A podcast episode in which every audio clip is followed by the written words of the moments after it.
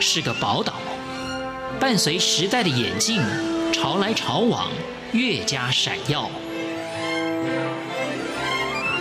欢迎收听《潮台湾》，发现台湾的美好。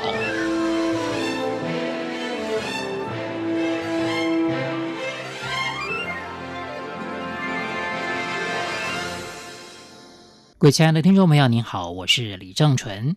台湾知名的文学家钟肇政先生在五月十六号辞世，享年九十五岁。钟肇政先生作品非常的丰富，而且获奖之多，是台湾前辈作家之最，堪称是台湾文学界实力最雄厚、创作力最旺盛的伟大文学家。那今天节目当中，我们特别安排了一段内容来纪念钟兆正先生。这是由台湾的文学评论家应凤凰老师介绍钟兆正先生的一部知名作品《鲁冰花》。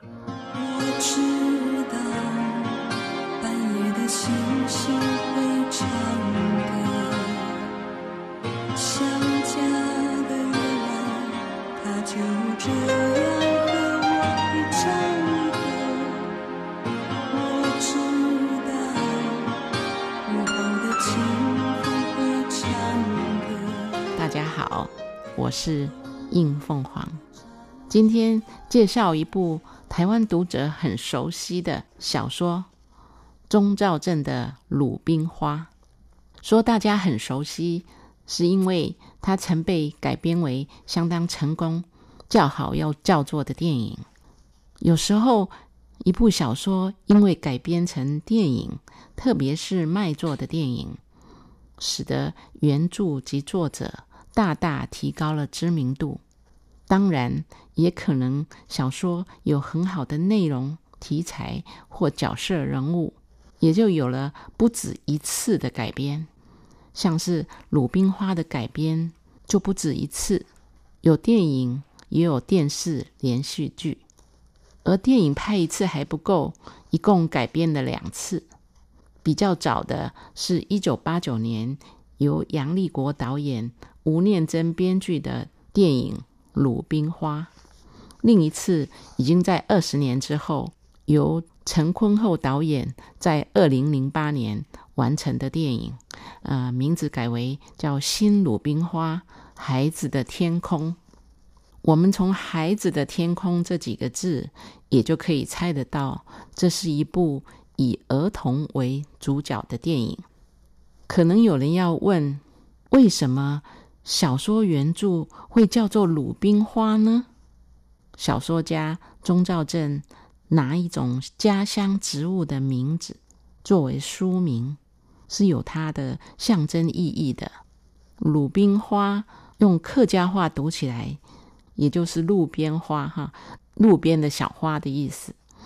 呃，我们早年桃竹苗一带的茶园，在一行行的茶树之间，种有开着黄色小花的植物，花谢以后，用来当茶树的肥料。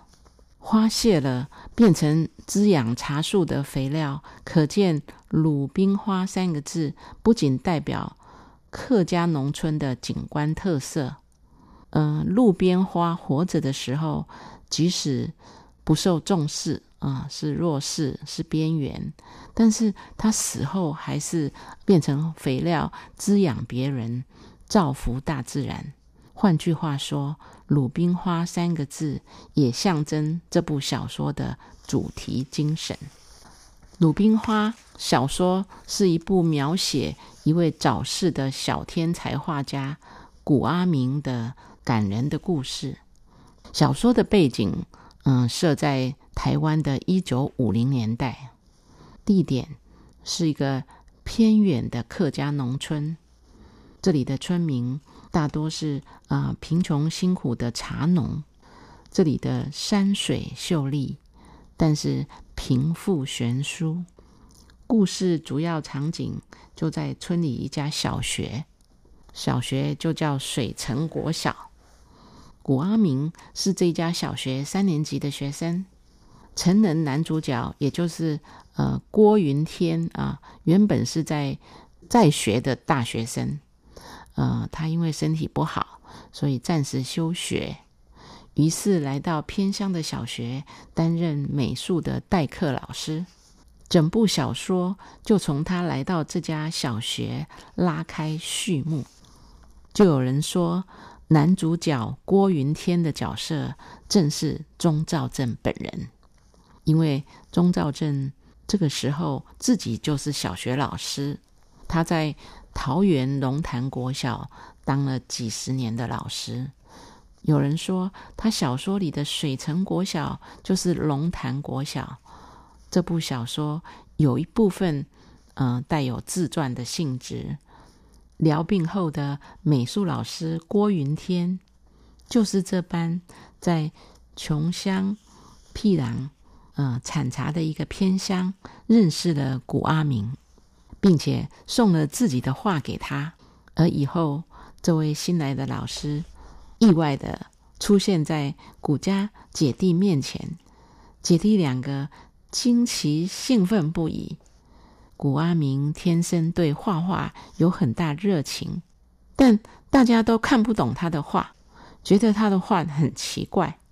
但在古阿明初次交给郭老师画的一幅天狗十月的画的时候，老师特别夸奖古阿明的画。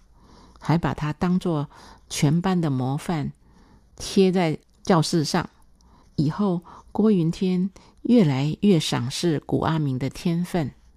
他在跟林雪芬老师叙述他对儿童绘画的看法的时候，认为老师们都有一种传统的旧的观念，认为画必须画得像。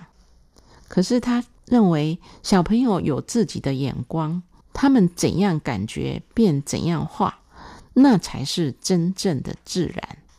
他认为古阿明的画就是自然艺术的代表。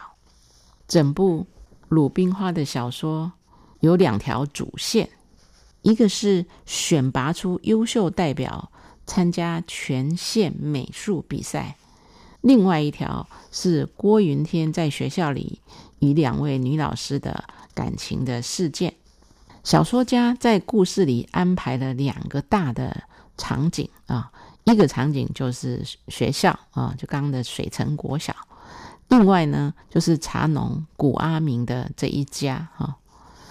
透过这个故事的进行哈，也有两个家庭的啊鲜明的对比。一个是贫穷的古阿明，他的姐姐叫古茶妹啊。这一对姐弟呢是贫穷的，就是当茶农的这一家。那学校里另外还有一对啊，家境很富有的姐弟啊。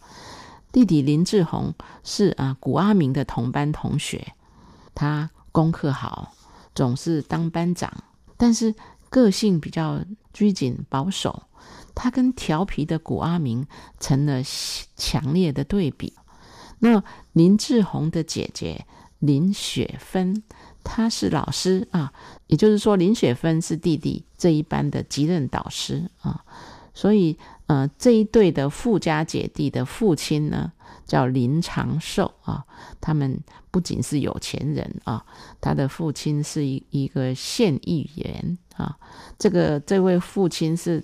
有钱富有人家是强势的啊，他的地是租给啊古家，所以他们有钱有地啊。然后他的强势跟嚣张呢，正好跟这个水城国小有一位呃校长啊是非常懦弱的校长呢，就刚好成为鲜明的对比。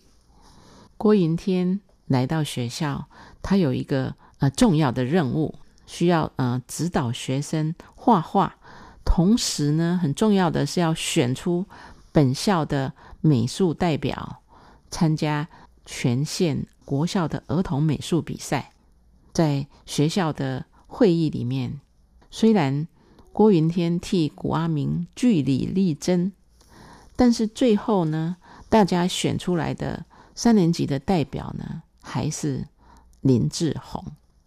郭云天对于大家都。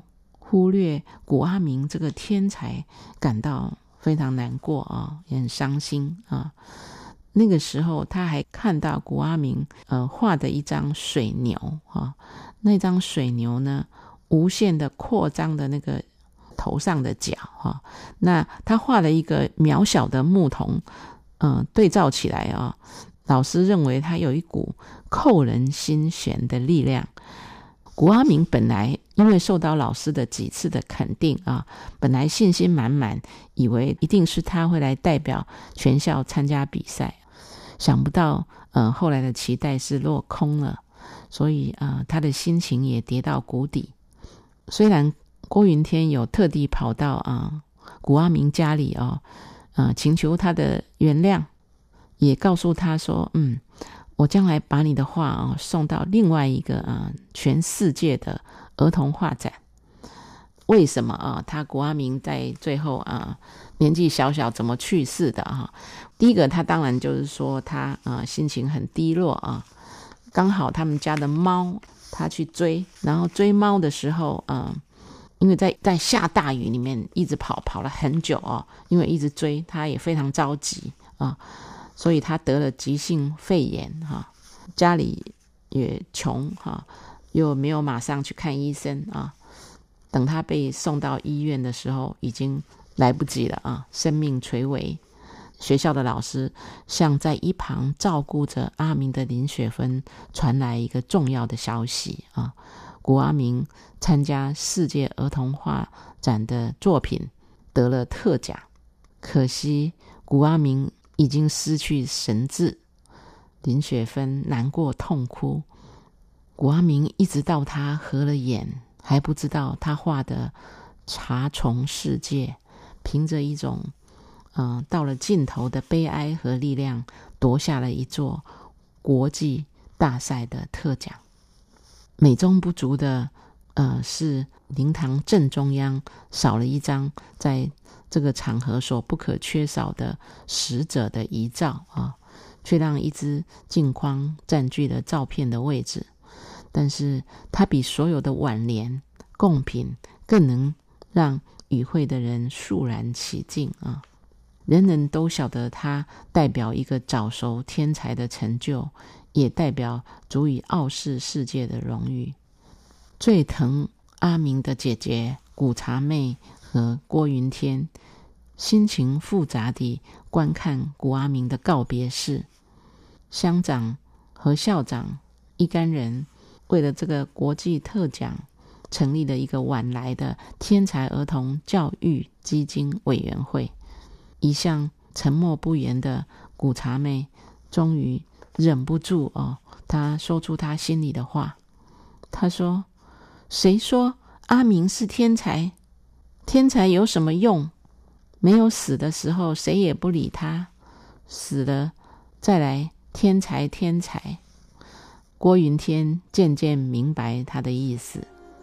有时候，小小的心灵仍会容纳一个大道理的，正和一位沙里能够看到天地的道理一样。一粒沙里面也有一个世界啊。然而，这个代价是多么的沉重呢？人世间可贵的天才的花谢了，还会留下什么呢？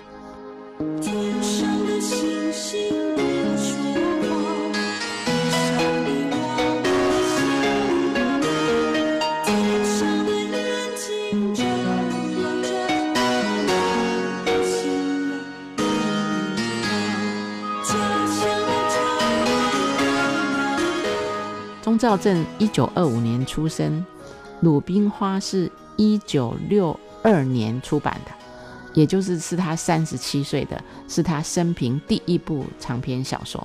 那个时候他其实还在语言上刚刚在学习中文啊，那没有多少年，差不多十年左右，他就把中文学到可以创作小说。《鲁冰花》也成为我们台湾文学非常有名的经典作品。